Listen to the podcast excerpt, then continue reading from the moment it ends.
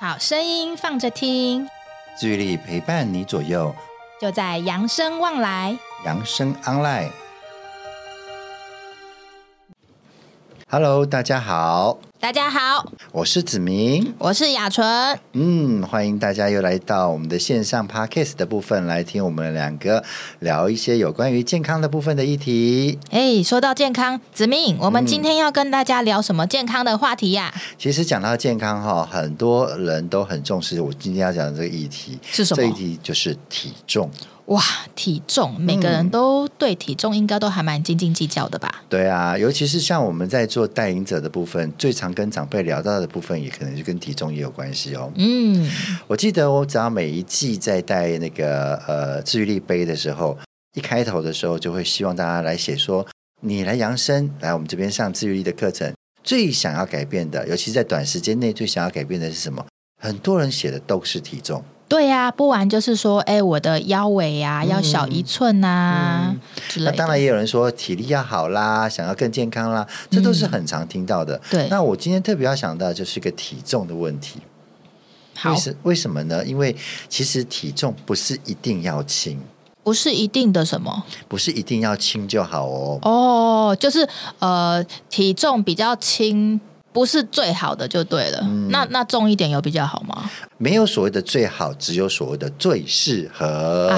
对对对，就跟鞋子一样嘛。呃嗯是啊，来，我们来想想看哈，我们一起来想一件事情，就是嗯嗯六十岁以后能够成为六零馆的会员，对他们适不适合该减肥？就减肥就一定好呢？嗯，嗯，你觉得嘞？六十岁之后哦，我觉得就是也是要看你的身体状况吧，嗯适不适合减肥，或者是做一些体重上的调整。我觉得真的是看个人欸呢、其实呃，六十岁以上适不适合减肥，当然也就看他现有的一个重量为主了哈。有些对人已啊经很瘦了，叫他再减重的话，那真的是不是好事情。嗯嗯但嗯，一般来说，我们所谓的看到的目前的一些中年的有一些呃落梨型的身材啦，或者是说有一些发福的部分，诶，他们觉得这样子很好啦，可是却有人说，哎呦，你们的身材不好看，你们该要减肥啦，或者说你可能太重啦，哎呦，你这样身材太高，会有什么三高啦、高血嗯压、高血脂的部分，哎、所以其其实啊，其实你刚刚讲到那个，其实我觉得为什么需要就是减重这件事，我觉得除了呃外表之外，我觉嗯得有个很重要的，应该就是跟健康有关系，因为你刚刚有讲到什么高血脂啊、三高那一些的，没错，其实我们我们所谓的重量的部分，当然除了美观以外，其实最重要回归头来就是健康这件事情。所以六十岁以上该不该减肥，这要回过头来就是你的健康状况为止。嗯，我们先说一个数字好了，好其实在台湾四十五岁以上。四十五岁以上，将近两个人当中就有一个人体重过重，啊，真的哦、所嗯以我们两个其中有一个人就会体重过重吗那？就要看我们两个是不是四十五岁以上啊。啊，我不好意思，应该都没有吧？我有不好意思，好啦好，啦，我就是那个年满四十五岁也有体重过重的那一个啊。不过为什么要说四十五岁？你知道为什么四十五岁吗？为什么是四十五岁啊？对为什么对啊，要为说什么呢？其实四十五岁是一个很好的分水岭啊、它代表我们身体的一个代谢状况的部分。在年轻时候，你可能吃什么啊大吃大喝啦，每天炸鸡啦，哦，像有些人喜欢吃那个什么猪脚饭啦，哈、吃完之后都不会胖。对诶，猪脚饭超好吃的啊！是啊，又又那个皮又 Q 又那个胶质，很多人喜欢吃，就是山珍海味都去吃，但是就是不会胖。怎么吃就是人家说的有口福，怎么吃都不会胖。嗯嗯嗯嗯嗯可是呢，在四十五岁之后呢，身体的代谢变差了。哦，所以是四十五岁之后，他身体的组成就开始产生一些变化的意思喽。嗯，所以这时候呢，他如果再不忌口的话呢，他就会开始累积一些脂肪在身上，嗯你就会会让他的体型变了。嗯，哦，以前年轻的时候，哎，你想吃什么就吃什么，没对关系，对还是一样。但是到了这个年纪的时候，你会发现，怎么我吃的已经比以前少了，但是身材反而比以前胖。哦，对，就像有人说他连喝水都会胖，是啊，所以年纪越大的时候，我们的身材就越难保持。嗯那到六十岁以上，我们的一些长辈的时候，当他再回过头来说：“哎，我想要减肥的时候”，这时候必须要重视一件事情：你减的是身材，还是减的是健康？哎，这句话非常的重要哎、嗯，如果你把健康减掉了，那真的就得不偿失了。嗯，所以不要过犹或不及这样对，子。没错。其实，在聊减重之前，我们先来讲一下所谓的呃，什么叫做标准，什么叫做呃标准身材，什么叫过重的身材，什么叫过轻的身材。嗯，怎么样才是标准的呢？子明，嗯，讲到标准的部分的话，我们现在目前最常听到的一个测量值叫做 BMI。 BMI 这个很常听到哎、嗯但是我知道它的算法好像有一点复杂。呃，其实也不会说太复杂啦，你只要把你的身高乘以两次，就是身高的平方哦，然后用体重去除以身高的平方，就是 BMI 值了。嗯嗯嗯，啊、假设说我是五十公斤，那我是身高是身高算一百八好了，你就用一点八公尺乘以一点八公尺除以五十，或者是一点八公尺的平方除以五十，这样就可以了。有人建议 BMI 值是大概十八以上到三十五以下，是所谓的一个呃身材的一个标准值。嗯如果你超过三十五上，就叫做重度肥胖；低于十八以下，可能就是体重过轻。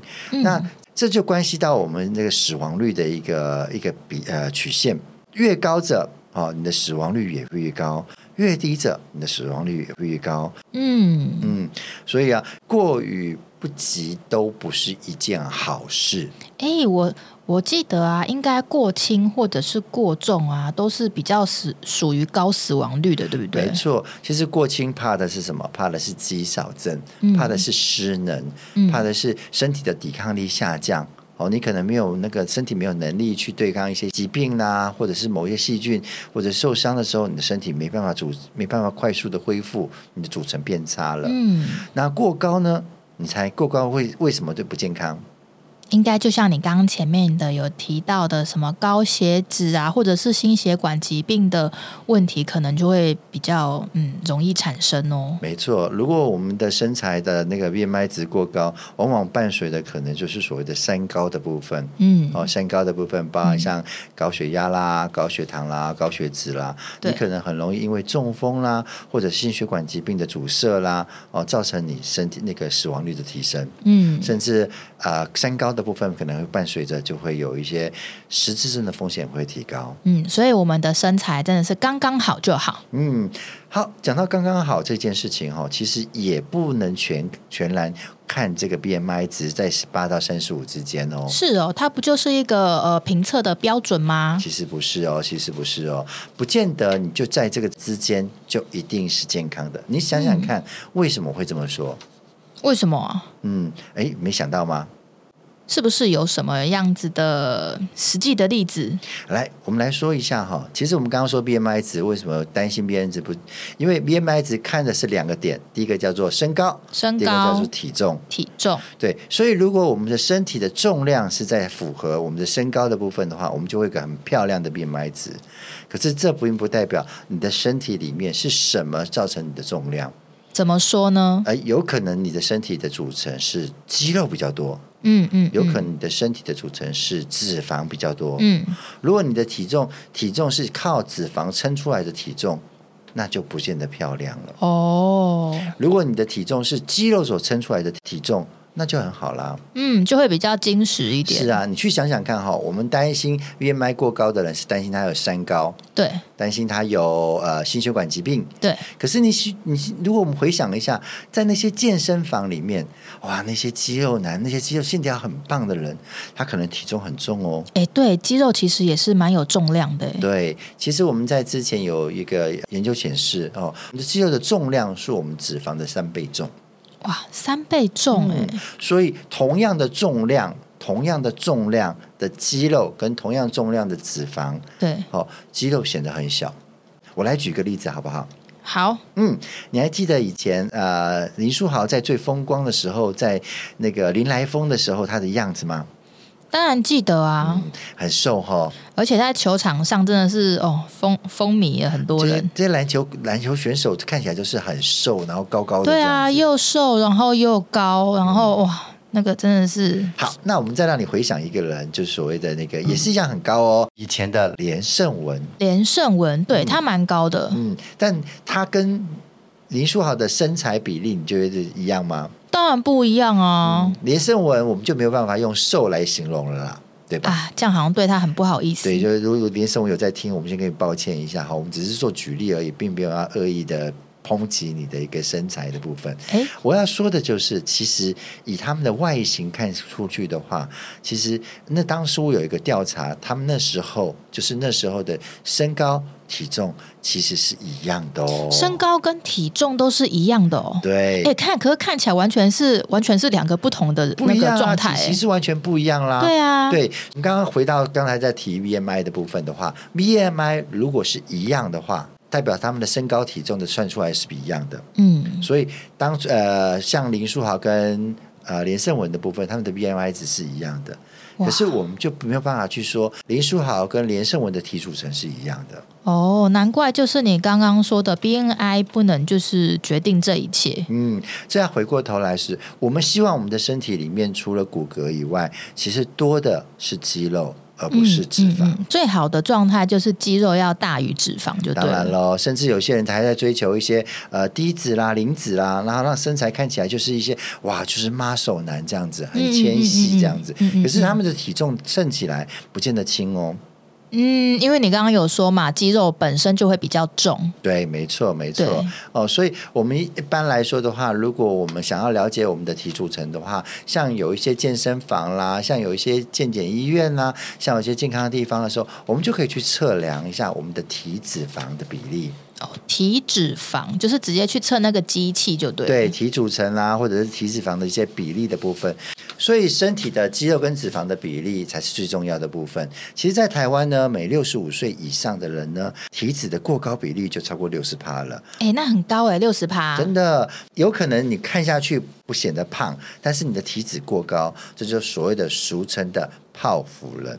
泡芙人嗯哦，泡芙人好像比较常听到，就是女生，对，就是出现在女生身上，没对不错对？没错。哎，泡芙人的话，是不是就是他看起来好像哎体型没有很嗯胖，但是实际上呢，哎你一测他的体脂真的就是比较高的那一种，嗯，而且它是测体脂哦，它的 BMI 也还是标准哦。对，所以它是看起来标准，测量起来的 BMI 身高体重也是标准，但是它潜藏的隐性肥胖就不是很好的了哦，这个泡芙人，我跟你讲，我真的真实有看过。啊！什么样的情况下让你看到这样泡芙人我跟你讲哦，像我们六零馆啊，它不是都常常都会有人来参访吗？啊、嗯对，会有一些学生啊，会有一些社会人士啦，对，嗯那像有有一次呢，就有一呃有一群学生来参访，嗯然后有一个女生呢，她就想要测测看自己的体脂有多高，哦我们然后我们就六零我们师大六零馆的呃体重机是可以测量体脂的。没错，所以呢，我就让她试试看呐、啊结果哇一测。